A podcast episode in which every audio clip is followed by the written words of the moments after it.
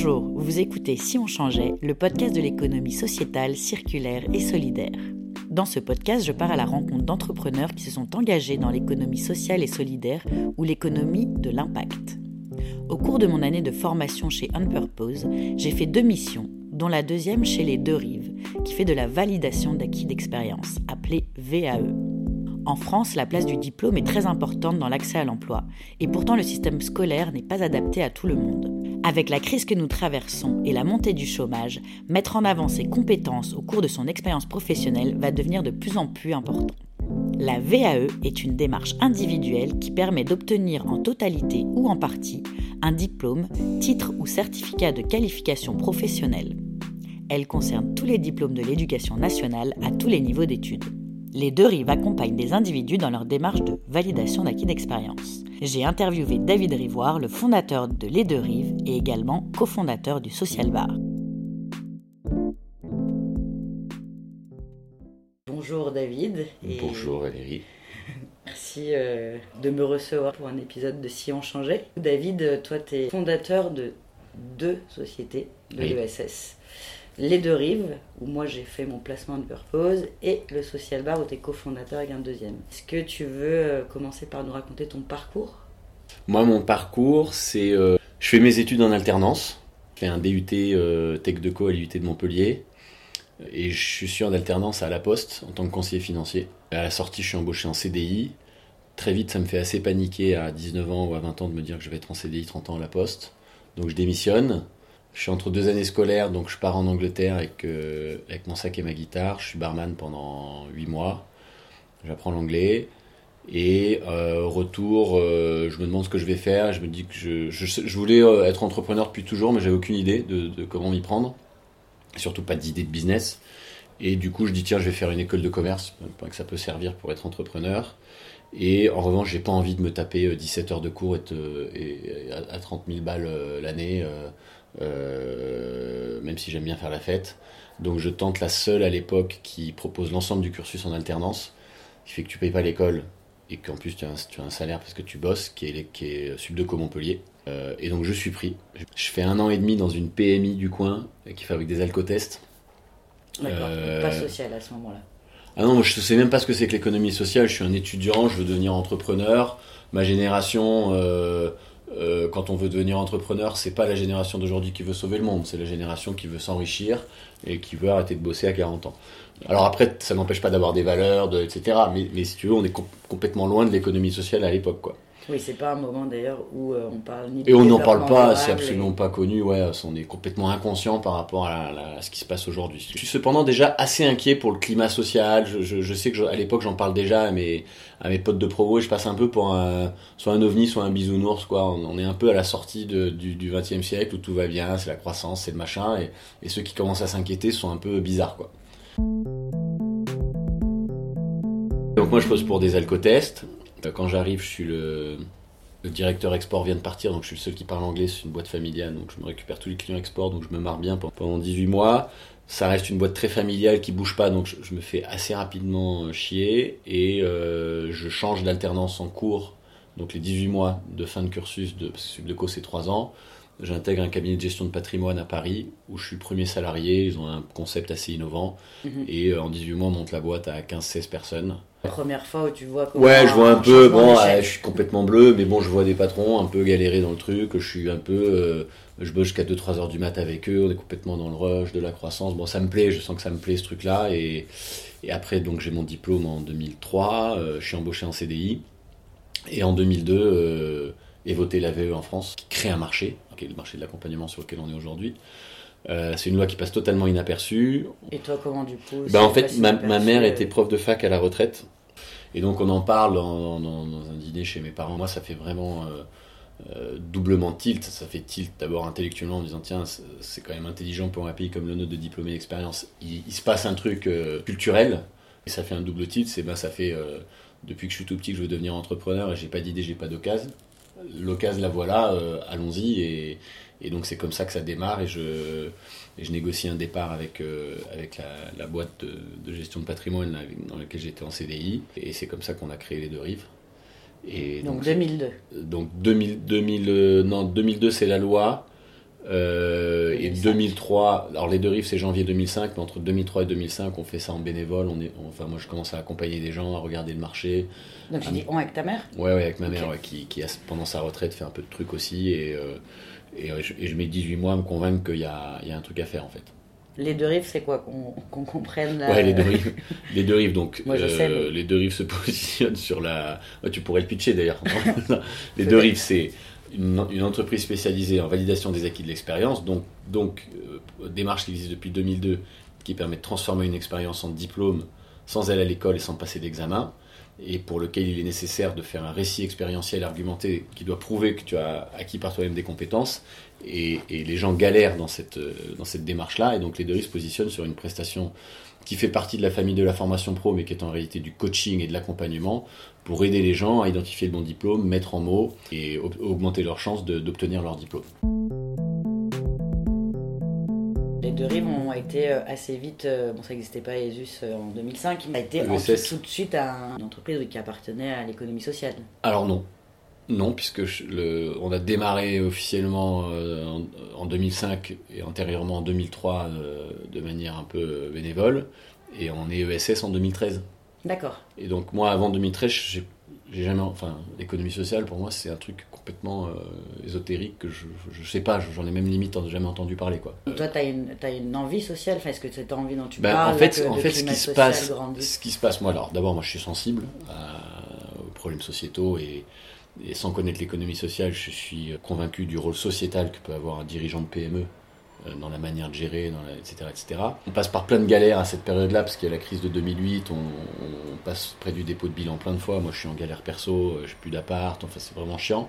Et donc on cherche à lever des fonds et on rencontre des fonds de l'économie classique et qui me disent mais vous êtes vraiment des bisounours quoi, vous gagnez pas d'argent, euh, vos trucs de diplôme on en a rien à foutre, vous n'êtes pas une appli, vous n'êtes pas un réseau social. On est, on est vu clairement comme des savants fous, on vend de l'humain, on vend des heures de coaching pour diplômer des gens alors que tout le monde parle de Facebook, euh, de, de- de- de techno et d'appli, de tech. Et donc les fonds d'investissement nous rionnaient quoi. Et non seulement on était complètement euh, has-been sur, sur ce qu'on faisait, mais en plus on gagnait pas d'argent, on faisait pas de croissance. Donc si tu veux.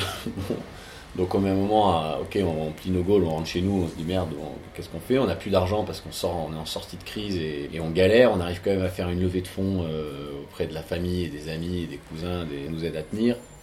On n'arrive néanmoins toujours pas à, à se développer parce qu'on on fait une petite levée de fonds qu'on crame assez vite et qu'on utilise mal. Donc on, si tu veux, entre 2009 et 2013, on est en galère totale. Donc par exemple, en en 2013, vous faites combien d'accompagnements par Je sais an plus te dire, mais grosso modo, on doit faire euh, 650 000 ou 700 000 de chiffres, Qui est un plafond de verre qu'on a atteint en 2008, et enfin en 2007 même, et qu'on n'a plus jamais dépassé jusqu'en 2017. Et à ce moment-là, juste avant la crise en 2008, avant on était tout petit, on avait des tout petits bureaux, pas de salariés, donc on, ok, on cramait pas l'argent, on, était même plutôt riche par rapport au chiffre d'affaires qu'on faisait. Et, et 2008, on est, on est déjà à 3 ans de croissance, parce qu'on part de zéro en 2005, on atteint 700 000 en 2008, donc on se dit putain chouette, en fait ça marche notre truc. Et là, on staff, on prend des grands bureaux, on staff, etc. Et là, il y a la crise arrive, et là, on se met en galère pendant 4 ans. euh, enfin, vraiment chiant. C'est- Moi, j'avais plus de salaire. euh, j'avais rendu mon appart, je vivais sur un canapé au bureau, j'allais prendre ma douche le matin à 6h après que les salariés arrivent. Euh, enfin, je te, je, te- je, Dur. te- je te passe les trucs. Mais non, tu dis, Ouais, je ta en- mère, elle est encore là avec Non, non, non, ma mère, elle a arrêté très Tu vite. dis, Non, mais tu dis non, on non. quand même. Ah, je dis on parce que pour moi, c'est la boîte, si tu Ouais. veux. En revanche, là, c'est moi qui galère. Et on, et on galère parce que dans ces moments-là, euh, tu peux plus rien promettre à tes salariés, tu es dans une dynamique de, de protection, donc tu n'as plus d'investissement, plus de croissance euh, devant toi. Euh, si tu veux garder quelqu'un qui est bon et motivé, c'est compliqué si tu veux. Donc on- c'est une galère totale et permanente. On va lever des fonds, on nourrit au nez. bon, Ouais. c'est pas des bons souvenirs. L'adversité est, est formatrice, mais c'est- des moments durs, ouais, c'est des moments personnels durs. Je fais un burn-out, euh, je, je- c'est compliqué quoi. Et je croise le move. Pour revenir à ta question voilà. sur le SS, voilà. Plus comment. En tout cas, c'est probablement quelqu'un qui, qui je raconte ce qu'on fait et qui me dit mais J'ai entendu parler de l'économie sociale, tu devrais aller voir le MOVE. Et je parle le MOVE et le MOVE m'explique euh, ce qu'est l'économie sociale. Et là, ça fait un peu tilt, hein, une nouvelle fois, en disant en fait, l'impact, la, la responsabilité des entreprises, euh, ça me parle quoi. Et moi, j'ai l'impression que c'est ce que je fais déjà. Et du coup, euh, je me dis, bon, en fait, c'est ça notre, euh, notre positionnement, c'est ça qu'on veut faire. Donc, on demande l'agrément. Et donc, ça, c'est la première fois qu'on devient ESS. Et, et en fait, on a l'agrément tout de suite. On a eu l'agrément parce que ce qu'on faisait était complètement dans la lignée de ce qui était attendu en ESS et en gouvernance d'entreprise et en recherche d'impact. Et là, c'est vraiment le début d'un nouveau truc, si tu veux. Et c'est à ce moment-là, que je découvre l'ESS.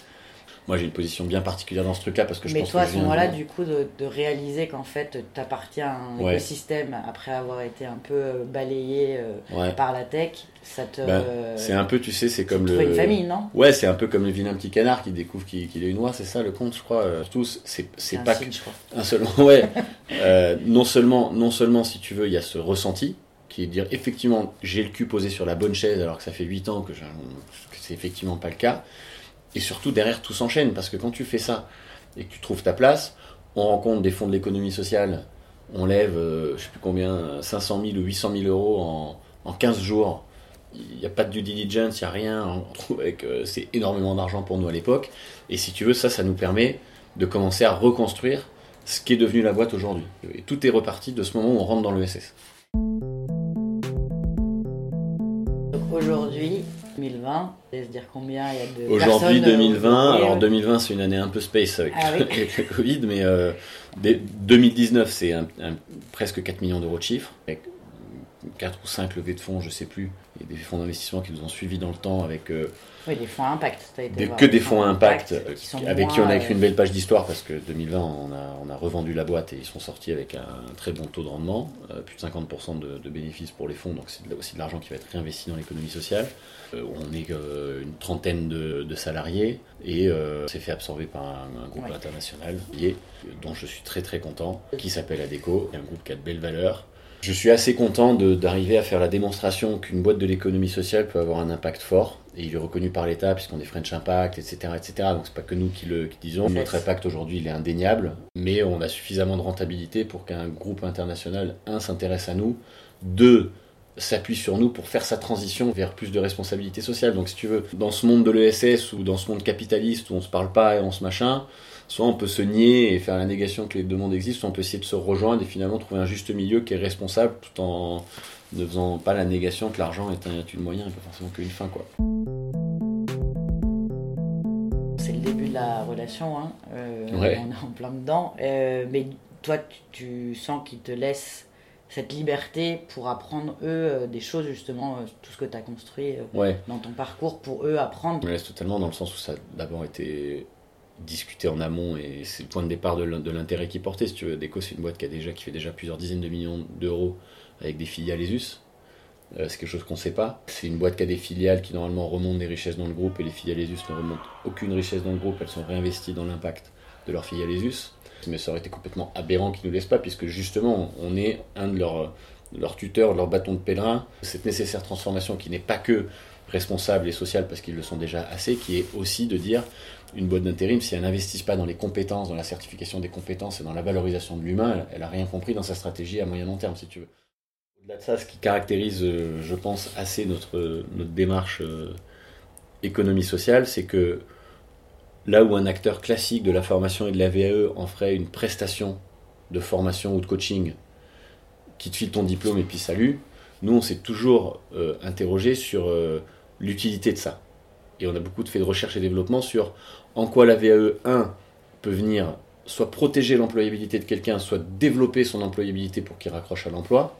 Et même on est allé plus loin assez tôt en se disant en quoi, parce qu'on l'avait identifié, en quoi le mécanisme qui a été créé par la loi en 2002 vient interpeller l'ensemble du système de formation pro et du système éducatif pour le faire évoluer vers quelque chose de, plus agile, qui sort de euh, la formation classique, c'est-à-dire tu vas apprendre quelque chose, tu vas dans une salle, il y a un formateur qui te parle, qui se passe ses slides, mais il n'y a pas de mise en œuvre des compétences.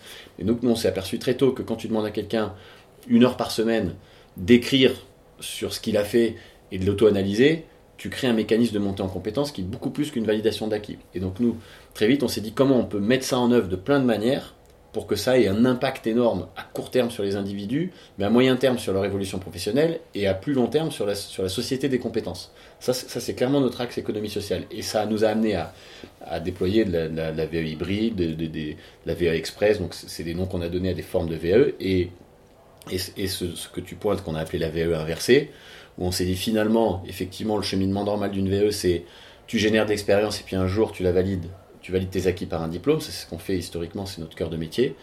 Mais on s'est dit, il y a un- quand même un trou dans la raquette, c'est euh, quid de tous ceux à qui personne ne veut donner sa chance? Son premier Les job, quoi. les Son premier job, les décrochés scolaires, les, les- et on s'est dit, mais c'est marrant parce qu'on a quand même créé le remède en France, on a dit que les acquis pouvaient valoir un diplôme. Donc ça veut dire que finalement on pourrait inventer un truc où on arrête de dire que quand tu es plus fait pour l'école, tu es sur une voie de garage, on crée une voie qui est aussi euh, valorisée, qui est de dire que tu vas te diplômer par le travail. Et donc on des personnes à qui on va créer une expérience dans le but de la diplômer. Alors au début, quand on a dit ça, euh, il fallait des entreprises qui étaient d'accord et on retombait sur le problème, aucune entreprise. Donc nous, on a créé notre entreprise pédagogique exprès pour faire la démonstration que ça marchait. C'était il y a trois ans maintenant. C'est la Et plateforme à Marseille. C'est la euh, plateforme à Marseille qui est, téléphonique. qui est un centre d'appel qui marche plutôt bien. On, a, beaucoup galéré, c'est compliqué de, créer un truc euh, en partant de zéro, mais maintenant ça marche bien. Et maintenant, euh, ben, tu le sais, euh, quasi 100% des métiers support chez nous sont embauchés comme ça. Et on est en train de réussir parce que maintenant on intéresse des clients externes qui sont en train de se dire on va embaucher sous cette forme-là. Se parle euh, rapidement du social bar que tu as cofondé avec Renault et qui sont Ouais. dans les locaux des deux rives. C'est pas dans les locaux de Les Deux Rives parce que c'est deux- choses complètement séparées. C'est mitoyen de Les Deux Rives et il y a une histoire avec ce local. Oui, c'est ça. L'idée, elle part un peu de t'as un, un grand local et tu te dis qu'est-ce que je fais avec cet Ouais, énorme ouais. truc? Ouais, en fait, je rencontre Renaud au Move, qui était à l'époque salarié du Move, on devient pote, et euh, à ce moment-là, on acquiert un, un local euh, pour mettre les deux rives, et il y a un peu trop de place, et il y a une vitrine, donc il y a de la place pour faire autre chose. Et vraiment pour déconner un soir, je lui dis on, pourrait faire un bar, et, lui me répond on- c'est marrant parce qu'il y a deux jours, j'ai imaginé qu'on pourrait inventer un bar d'un nouveau genre, en fait pas d'un nouveau genre, remettre ce qu'était le bar il y a 50 ans ou un siècle, c'est-à-dire un bar où en fait les gens viennent pour se parler, et, pas simplement pour rester en- entre, eux quoi. Et, euh, et donc, du coup, on part en délire là-dessus. Et, euh, un an après, on était ouvert. Et, Et donc toi, donc on bar, Covid, c'est quand même euh, Ouais, là, la tout, galère, le monde, ouais. tout le monde souffre, mais toi, tu es quand même en train, avec Renault, vous êtes en train de décémer ça. Vous êtes quand même Ouais. en train de, de l'ouvrir, eu- fait une levée, enfin au moment où c'est quand même... le- on a annoncé le- qu'en janvier, euh, une levée d'un million d'euros pour ouvrir 25 bars. Donc, effectivement, on a le bon sens du timing. On peut aussi voir le, le verre à moitié plein. euh, on a fait une levée de fonds en janvier, donc on a, on a de quoi tenir. Euh, un bar, ça met 6 à 8 mois à ouvrir, donc euh, tu peux aussi profiter de la période de Covid pour faire tes travaux et être prêt quand euh, on espère que ça va s'arrêter. Alors évidemment, si ça s'arrête dans 3 ans, déjà on faisait le pari que ça s'arrêterait, qu'on ouvrirait en septembre, donc là on a perdu ce pari-là. On en a profité pour effectivement agrandir le bar de Paris qui passait de 50 à 300 mètres carrés. On a fini les travaux à Strasbourg, donc on est prêt à ouvrir. On est en train de démarrer les, chantiers d'ouverture à Saint-Ouen. On, est en train de signer pour Marseille. Donc on est en train d'essayer de respecter notre business plan. Évidemment, on fait le pari que ça va se stabiliser et qu'on va bientôt enlever nos masques, ce qui n'est pas gagné. Euh, Parce on- que le, con- le concept du social bar, t'es Ouais. un peu obligé quand même d'être debout, c'est ça? Enfin, le fait T'es pas, obligé, mais effectivement, le concept, le point, échanger. le point de départ, c'est qu'on on facilite le lien social et l'échange. Donc, on met en place ce qu'on appelle des activateurs de convivialité pour que les gens entrent en contact, ou en tout cas osent entrer en contact, là où une société euh, développée te condamne un peu. euh, à- c'est, devenu mal vu d'aborder quelqu'un, quoi. C'est, malheureusement, c'est le cas. Donc, euh, maintenant, on, on dit c'est quand tu viens dans le bar, c'est pas obligatoire. Par contre, si t'en as envie et que t'oses pas, on va te faciliter le truc. Donc, il y a plein de petits trucs comme ça qui. Et donc, effectivement le principe de base, c'est quand même que tu viennes pas avec ton pote et que tu parles pas à ton pote toute la soirée, que tu circules un petit peu. Donc, on est en train avec Renault, qui, est un- qui, est- qui est- qui a une idée toutes les deux minutes, euh, d'essayer de se dire, ok, comment on, on redécline le concept assis?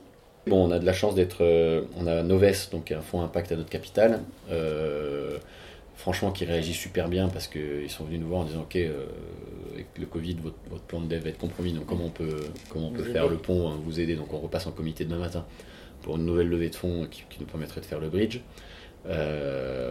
Et on est effectivement dans la situation de se dire, ok, soit dans trois mois, euh, le, mythe de la seconde vague sera passé, on sera plus très loin d'avoir un vaccin et on pourra tous enlever nos masques et rouvrir et machin. Soit ça va durer encore 6, 12, 18 mois. Et là, euh, on va pas être les seuls à avoir des problèmes. VAE vous intéresse, vous pouvez retrouver toutes les informations sur leur site lesderives.fr et découvrir toutes les formules d'accompagnement proposées. Si vous voulez en savoir plus sur le social bar, en attendant de pouvoir aller y faire un tour lors de la réouverture des bars, allez sur leur site internet social-bar.org. Merci à David pour son temps, à Arnaud pour la musique et Marie pour le graphisme. À très bientôt pour un prochain épisode. C'était bizarre pour toi parce que euh, c'est la première fois qu'on se voit après six mois de, de Covid. C'est ça. Euh, C'était une intégration vu, bizarre. euh, c'est prendre un poste sans jamais voir personne de la boîte, à part à travers un écran. C'est assez conceptuel. Mais c'est 2020, je crois. Je crois que 2020, on s'en souviendra. ouais. Merci beaucoup, David. Avec grand plaisir. À bientôt.